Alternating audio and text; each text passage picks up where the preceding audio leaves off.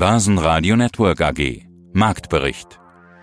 Im Börsenradiostudio Andreas Groß gemeinsam mit Peter Heinrich, Brian Morrison und Sebastian Leben. Börse ist wie Segeln. Wenn der Wind von allen Seiten bläst, dann geht's in Summe eben nicht voran.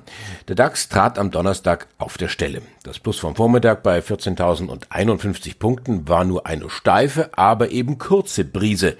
Im Einzelnen gab es aber durchaus starke Bewegungen. Extron-Anleger zum Beispiel feiern die erste Dividende seit zehn Jahren. Bayer-Anleger dagegen verzweifeln am sündhaft teuren Monsanto-Desaster. Bitcoin eher am Scheideweg. Gesucht waren Autos und Banken. Sie hören heute Chartexperte Jochen Stanzel, Stefan Risse von Akatis, Sebastian Bosse von BRW Finanzen zu den Jahreszahlen von 2G Energy, Extron, Freenet und Alstria die Vorstände und Unternehmenssprecher. Alle Interviews hören Sie außerdem in voller Länge auf börsenradio.de und in der Börsenradio App. Ja, hallo, mein Name ist Jochen Stanzel. Ich bin bei dem CFD Broker CMC Markets als Marktanalyst zuständig. Und wir schauen uns natürlich dann auch den Markt mal an. Und dem scheint es ganz gut zu gehen, vor allem dem Aktienmarkt. Blicken wir auf den DAX, der zeigt sich heute in leichter Korrektur, aber durchaus sehr stark. Auch die anderen Indizes weltweit sehr, sehr auf Rekordniveau. Ja, Charttechnik auf den DAX geblickt. Was sagen Sie dazu? Also ein bisschen ein Gemütswandel war heute angesagt äh, im DAX. Also nicht unbedingt heute, sondern eigentlich so seit vorgestern. Und wir waren ja davor so in der Korrektur, sah so ein bisschen nach Trendwende aus. Die 13.800 Punkte Marke ist dann eine ganz wichtige gewesen. Die haben wir auf Schlusskursbasis gehalten, auch weil es diesen neuen Mut, den sich die Anleger gefasst haben, vorgestern gibt. Die haben nämlich wieder gekauft und unterstützt wurde dieses Mut fassen und äh, wurde durch den amerikanischen Notenbankchef äh, Jerome Powell, der also ein bisschen diese Inflations- und Zinsängste den Märkten versucht hat zu nehmen. Das ist eigentlich recht erfolgreich und jetzt sehen wir ein bisschen Gewinnmitnahmen, nachdem dann doch innerhalb von zwei Tagen bei vielen Aktien, gerade bei den Bank- und Finanzaktien, dann doch recht hohe Kursgewinne auch gekommen sind. Also das ist so ein Stimmungswechsel von, von schlecht begonnen in die Woche und könnte ein guter Ausklang werden. Und hier noch die Schlusskurse vom Donnerstag. Der DAX verlor 0,7 Prozent und ging mit 13.879 Punkten aus dem Handel.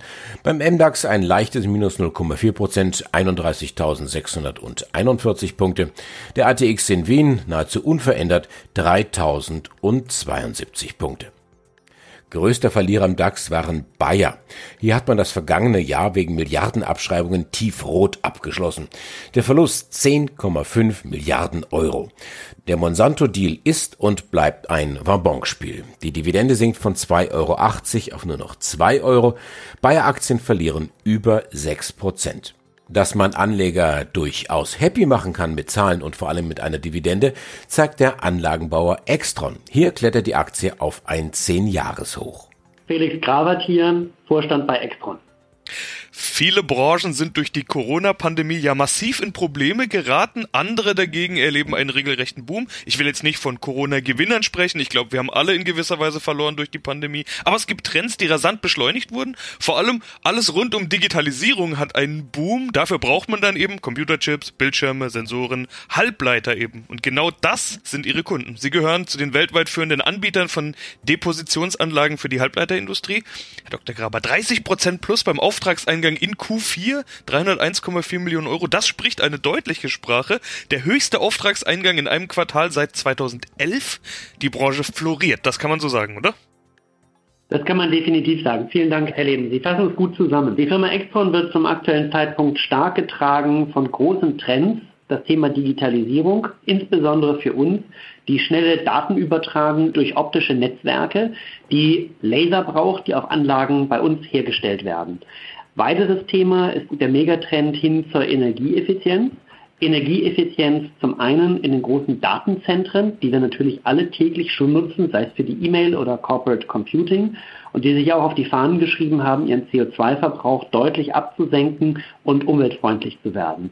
Und letztendlich natürlich das ganze Thema Konsumelektronik, Unterhaltungselektronik, wo wir mit Kunden daran arbeiten, die nächste Generation von Display-Technologien zu entwickeln, die als Endgeräte dann natürlich ja das Mensch-Maschine-Interface von dem Digitalen dahinter zum Menschen sind. Jetzt sind in Q4 69 Prozent Umsatzsprung ja doch eine ganze Menge. Zumal wenn man betrachtet, dass im Jahr 2020 der Umsatz im Prinzip nur ein bisschen gestiegen ist. 269,2 Millionen nach 259,6 im Vorjahr. Also Q4 hat sozusagen das Jahr gerettet, kann man fast sagen. Sie erwarten weiterhin beschleunigtes Wachstum. Aber ganz entscheidend ist doch, kann sich das so fortsetzen wie in Q4 oder war das gewisser Investitionsrückstau, der sich jetzt in Q4 4 auflöst? Wie ist das zu interpretieren? Wir als Extron fokussieren uns momentan auf eine Reihe von Endmärkten und wir sehen momentan, dass alle diese Endmärkte kräftig anziehen. Das sind die Endmärkte im Bereich der Unterhaltungselektronik, sei es bei den Displays, sei es bei den schnellen Ladegeräten, sei es bei den Lasern für Gesichtserkennung, mit denen man das iPhone entschlüsseln kann sei es die Endmärkte rund um den Bereich der IT-Infrastruktur für die optische Datenkommunikation oder das energieeffiziente Datencenter, als auch das große Thema Elektromobilität, den wir versorgen mit Halbleitern aus dem Bereich Siliziumkarbid und es ermöglicht, aus einer gewissen Batterie eine höhere Fahrreichweite zu erreichen oder einfach weniger Energie beim Auto zu verbrauchen. Und was wir momentan sehen ist, dass zeitgleich all diese Endmärkte dabei sind anzuziehen. Wir haben eine besondere Welle jetzt im Q4 gesehen. Ich denke, die wird sich auch im Jahr 2021 fortsetzen. So haben wir entsprechend unsere Guidance ja auch positioniert, nochmal deutlich über das Jahr 2020 gelegt. Das ist jetzt ein starkes Signal. Aber unabhängig von diesem starken kurzfristigen Signal erwarten wir aus diesen Endmärkten über die nächsten Jahre eine durchaus eine Verdoppelung des Marktvolumens. Mein Name ist Ralf Dibbern, bin seit über zehn Jahren bei Alstria und bekleide heute die Funktion des Head of Capital Markets and Corporate Finance bei Alstria. Wir haben heute die Jahreszahlen für das Jahr 2020 veröffentlicht. Wir wissen alle, dass 2020 durchaus ein herausforderndes Jahr war. Das ist richtig. Alstria Office vielleicht nochmal kurz zum Zusammenfassen mitschreiben. Kauft, besitzt und verwaltet deutsche Büro- und Gewerbeimmobilien und wenn ich mir die Zahlen so anschaue, hätte man, sie sind relativ treffsicher durchs Corona-Jahr gekommen. Umsatz 177,1 Millionen, damit nur ganz knapp unter der Prognose, die war bei 179. Das operative Ergebnis FFO lag mit 108,7, sogar leicht über der Prognose. Kann man so sagen, ja, mit einem berühmten blauen Auge davon gekommen? Ja, ich würde nicht mal sagen blaues Auge. Wenn Sie auf den Umsatz schauen, dass wir etwas niedriger rausgekommen sind, liegt in erster Linie daran, dass wir Immobilien verkauft haben im Laufe des Jahres und dadurch dann die Mieten natürlich auch weniger geworden sind, weil die Immobilien nicht mehr im Portfolio sind. Wenn wir den reinen Effekt aus der Pandemie betrachten, dann äh, ist es ein Betrag von ungefähr 700.000 Euro, der auf unseren Umsatz durchgeschlagen hat. Und das ist im Vergleich zum gesamten Umsatz von 200 Millionen marginal. Insofern, dass wir unter dem prognostizierten Umsatz rausgekommen sind, lag an Verkäufen von Immobilien, dass wir beim operativen Ergebnis, dem sogenannten FFO, sogar leicht besser rausgekommen sind lag insbesondere daran, dass unsere Kosten auch niedriger waren in der Pandemie. Sagen wir das Stichwort Reisekosten. Wir sind in diesem Jahr nicht verreist und das hat durchaus schon dann einen Effekt, den man dann im Ergebnis sehen kann. Wenn Sie sagen und auch schreiben, Sie haben nicht strategische Immobilien verkauft, warum haben Sie jetzt auf einmal erkannt, dass es nicht strategische Immobilien sind und warum dann verkauft? Und brauchen Sie das Geld an, an einer anderen Stelle?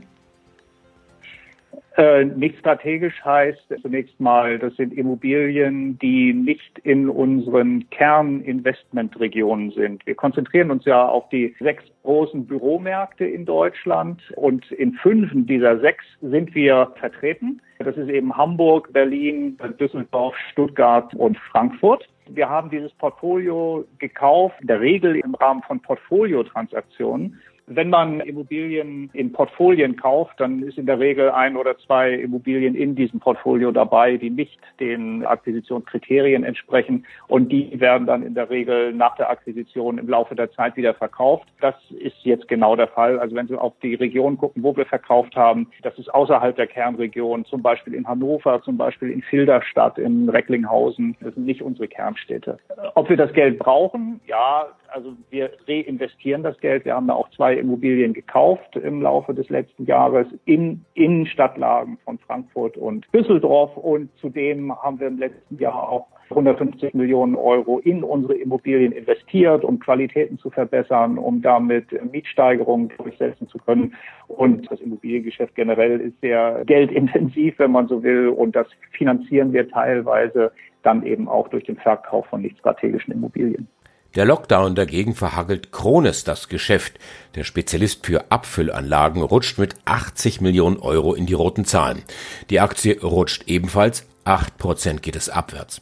Auch der Maschinenbauer Dürr hat geschwächelt, versöhnt aber mit einem soliden Ausblick. Diese Aktie sogar leicht im Plus. Bastian Bosse, Vorstand der BRW Finanz AG. Wir hatten zuletzt Anfang diesen Jahres gesprochen und dabei auf die wichtigen Marktimpulse geschaut, die quasi in den Sternen standen. Es sind nun inzwischen ein paar Wochen vergangen. Die Märkte konnten zwischenzeitlich so stark anziehen, dass man von Rekordjagd sprechen muss. Der DAX streckenweise über 14.000 Punkten, Dow Jones über 32.000 und dem Markt geht es in Zeiten von Corona ja so gut, dass jetzt allmählich die Sorgen vor Inflationseffekten kommen. Und wenn Inflation da ist, dann sind die Zentralbanken auch auch nicht fern und drehen womöglich an der Zinsschraube. Ja, Herr Bosse, auch Sie als Vermögensverwalter haben ja da ein Auge drauf. Das haben wir. Das müssen wir auch haben, weil es so der, der natürliche Gegenpart ist, das Thema Zinsen zu dem, was wir üblicherweise allokieren, nämlich die, die Aktie. Ja, Sie haben recht, wir sind gut in das Jahr gestartet, zumindest dann, wenn man von steigenden Kursen spricht und meint, dass das immer alles auch nur gut ist. Jetzt haben wir ja letzten Tage wieder ein gewisses nachlassendes Momentum auch gesehen, aber es gab in den gerade von Ihnen genannten Indizes ja auch nicht grundlos immer wieder neue Rekorde. Das heißt, das Thema Inflation ist im Grunde ja bereits da, nur nicht da, wo es gemessen wird und auf das dann auch entsprechend geschaut wird von Seiten der Zentralnotenbanken, also auf der Güterpreisseite, sondern wir sehen es nach wie vor eben, Inflation ist da auf der Vermögenspreisseite. Das heißt, dort erleben wir ja in der Tendenz steigende Kurse. Wir machen uns da noch nicht so große Sorgen. Wir sollten es beobachten. Ja, aber wir glauben, das Fundament ist so breit gefasst. Da können wir auch gleich nochmal im Weiteren etwas tiefer darauf eingehen, wenn Sie Lust haben, dass wir von dem, was vielleicht dem einen oder anderen gerade noch Angst zu bereiten scheint, aus unserer Sicht noch ein gutes Stück entfernt sind. Jetzt müssen wir erstmal Begriffe klären. Güterpreis versus Vermögenspreis. Lassen Sie uns da doch mal ein bisschen genauer drauf schauen. Was heißt das genau? Können wir gerne tun. Das eine, worauf auch zum Beispiel die EZB ihr Hauptaugenmerk lenkt, sind eben Güterpreise, sind teilweise Mietspiegel, Veränderungen von entsprechenden Mietpreisen, ist ein Warenkorb, ein recht breiter Warenkorb, also bestehend aus Gütern und entsprechenden Dienstleistungen. Und da wird eben geschaut, wie stark verändern sich dort die Preise innerhalb eines gewissen vordefinierten Zeitraums. Das ist die eine Seite der Medaille. Hierfür braucht es wirklich realwirtschaftliche Nachfrage und das über das Potenzialwachstum einer Volkswirtschaft hinausgehend. Das heißt, wenn man eben nach wie vor eine recht hohe Arbeitslosigkeit hat, wenn man an den Folgen von Corona auch heute noch krankt oder sie, ich denke, das kann jeder für sich auch so beantworten, immer noch spürt, dann ist die Wahrscheinlichkeit, dass wir hier massiv anziehende Preise auf eben dieser Güterpreisseite sehen werden, doch eher gering das ist vielleicht noch in, ein, in eine etwas weitere Zukunft dann auch eher zu schieben. Wenn wir auf die andere Seite aber gucken, wo bereits inflationäre Tendenzen zu erkennen sind und auch bereits waren in den letzten Monaten, dann ist es in die Vermögenspreisseite. Das heißt, hier gucken wir dann auf den Bereich der Anleihen, der Renten, der Aktien. Wenn man allein sieht, was für ein Volumen in den USA in den vergangenen Monaten in Rentenbereiche hineingeflossen sind, dann ist das schon extrem. Und das hat eben dazu geführt, dass wir zwischenzeitlich auch dann die zehnjährigen US-Zinsen unter 1 sogar nahe bei 0,6, 0,55 Prozent gesehen haben. Da scheint es mittlerweile einen Schwung in die andere Richtung zu geben. Wir haben die letzten Wochen ja auch gesehen, dass die Zinsen am langen Ende nicht nur in den USA, auch in Deutschland wieder angestiegen sind und wir haben es auch auf den Aktienmärkten gesehen. Sie haben es gerade erwähnt, dass wir da neuerliche Höchstkurse gesehen haben ganz zu schweigen von den Eskapaden in Einzelbereichen, Bitcoin dergleichen mehr, wo wir eben ja noch viel stärkeres Wachstum gesehen haben. Also das sollte man separieren zwischen dem, was realwirtschaftlich Inflation bedeutet und dem, was wir im Alltag medial begleitet vor Augen geführt bekommen, DAX und Co. Mein Name ist Stefan Risse, ich bin Kapitalmarktstratege bei Akatis Investment. Lassen Sie uns über den neuen Trend, vermutlich des Jahrzehnts der 2020er Jahre sprechen. Nachhaltige Anlagen bzw. ESG. Es ist ja nicht nur der Trend, es ist ja vermutlich auch notwendig, einfach schlichtweg, um unseren Planeten zu retten. Davon kann man ausgehen, dass nachhaltiges Investment einen ganz entscheidenden Beitrag dazu leisten kann, unseren Planeten zu retten. Allerdings wird immer sehr, sehr stark dieses Thema Klima, Umweltschutz in den Fokus gerückt, wenn man über ESG, also Environmental Social Governance spricht. Ne, es gibt da aber durchaus noch eine ganze Menge andere Dinge, die auch mit Nachhaltigkeit zu tun haben. Aber wenn wir eben über das Klima reden, dann ist es natürlich sinnvoll, dass die Unternehmen Geld bekommen von Investoren, die unseren Planeten sauberer machen, die die Erderwärmung bremsen, als die Unternehmen, die das Gegenteil bewirken. Wie machen wir es? Wie halten Sie es denn bei Akatis? Und vielleicht macht es ja auch wirklich Sinn, mal die Anleger zu fragen. Und das haben Sie getan. Was kommt denn dabei raus? Was möchten die, Anleger? Auf gar keinen Fall. Und was hätten die Anleger lieber? Das ist ganz interessant, weil wir eben vor allem an das Thema Umwelt ja so denken, wenn wir über ESG nachdenken. Das ist bei uns, wenn wir unsere Anleger fragen, eben nicht so. Das sind schon wichtige Themen, aber an erster Stelle sind doch eher so Themen gelandet wie die Wahrung von Menschenrechten, das Ausschließen von Kinder- und Zwangsarbeit. Die Bewahrung des Friedens spielte eine große Rolle. Wir haben unsere Anleger auch nicht nur gefragt danach, was wollt ihr denn eigentlich ausgeschlossen wissen? Äh, ESG ist ja mehr so Vermeidung von Dingen. Jetzt hat die UNO aber ja diese 17 Sustainable Development Goals, also diese 17 Nachhaltigkeitsziele definiert. Und wir haben unsere Portfolios einfach auch aus Renditegesichtspunkten mittlerweile relativ stark auf diese Kriterien auch ausgerichtet, weil wir sagen, dahin soll die Welt entwickelt werden. Die Weltgemeinschaft hat das entschieden und Unternehmen, die in der Weise unterwegs sind, die müssten eigentlich in den nächsten Jahren Wachstum erzeugen können. Und wenn man da dann guckt, dann sind da tatsächlich auch die Umweltthemen, also sauberes Wasser und Sanitärversorgung, ähm, Sauberkeit unserer Meere, ähm, aber eben auch Klimaschutz ganz oben. Also das sind die Ziele, die wir anstreben sollten. Aber auch dann kommen eben schon so Themen wie Hunger beenden, Armut beenden, während eben andere Dinge, äh, so die Themen Alkohol, äh, Cannabis, äh, und wenn wir eben die Breite unserer Kunden nehmen, ähm, das Thema Verhütung, Abtreibung keine Themen sind, die die Leute so groß interessieren und wo sie einen Ausschluss wünschen. Im Hamburger Hafen werden die Container knapp. So stark kommt der Güterumschlag wieder auf große Fahrt. Das merkt natürlich auch der Hamburger Hafenbetreiber, die Hala. Diese Aktie steigt auf ein 12-Monats-Hoch. Ja, hier ist Ingo Arnold. Ich bin CFO von der Freenet AG und freue mich jetzt auf die Fragen äh, zu dem Abschluss, den wir heute veröffentlicht haben. Vielleicht ist genau das auch eins der Missverständnisse im Markt. Die Aktie fällt nämlich mehr als 4%. Als Argument hatte ich vorhin unter anderem gelesen, der Markt sei enttäuscht von ihrem Q4. Wo konnten Sie denn die Erwartungen nicht erfüllen, beziehungsweise warum scheint der Markt offenbar enttäuscht zu sein? Ja, also wir haben auf der einen Seite äh, einen Effekt in unserem Working Capital. Durch den Lockdown seit 16. Dezember ist uns Natürlich, da mussten wir ja alle Stores schließen. Wir haben insgesamt 550 äh, Mobilcom Debitel Shops und auch 50 Gravis Stores. Und in diesen Stores, gerade in den Gravis Stores, ist der Umsatz in der Weihnachtszeit halt besonders hoch und dieser Umsatz ist weggefallen. Warum tut uns das im Cashflow dann so weh? Weil gerade die Einnahmen, die wir von den Kunden vor Ort generieren, die sind ja unmittelbar cashwirksam und wir müssen häufig die Ware, die im Shop ist, erst im nächsten Jahr bezahlen. Das heißt, normalerweise haben wir hier einen sehr positiven Working Capital Effekt, den wir in diesem Jahr nicht haben.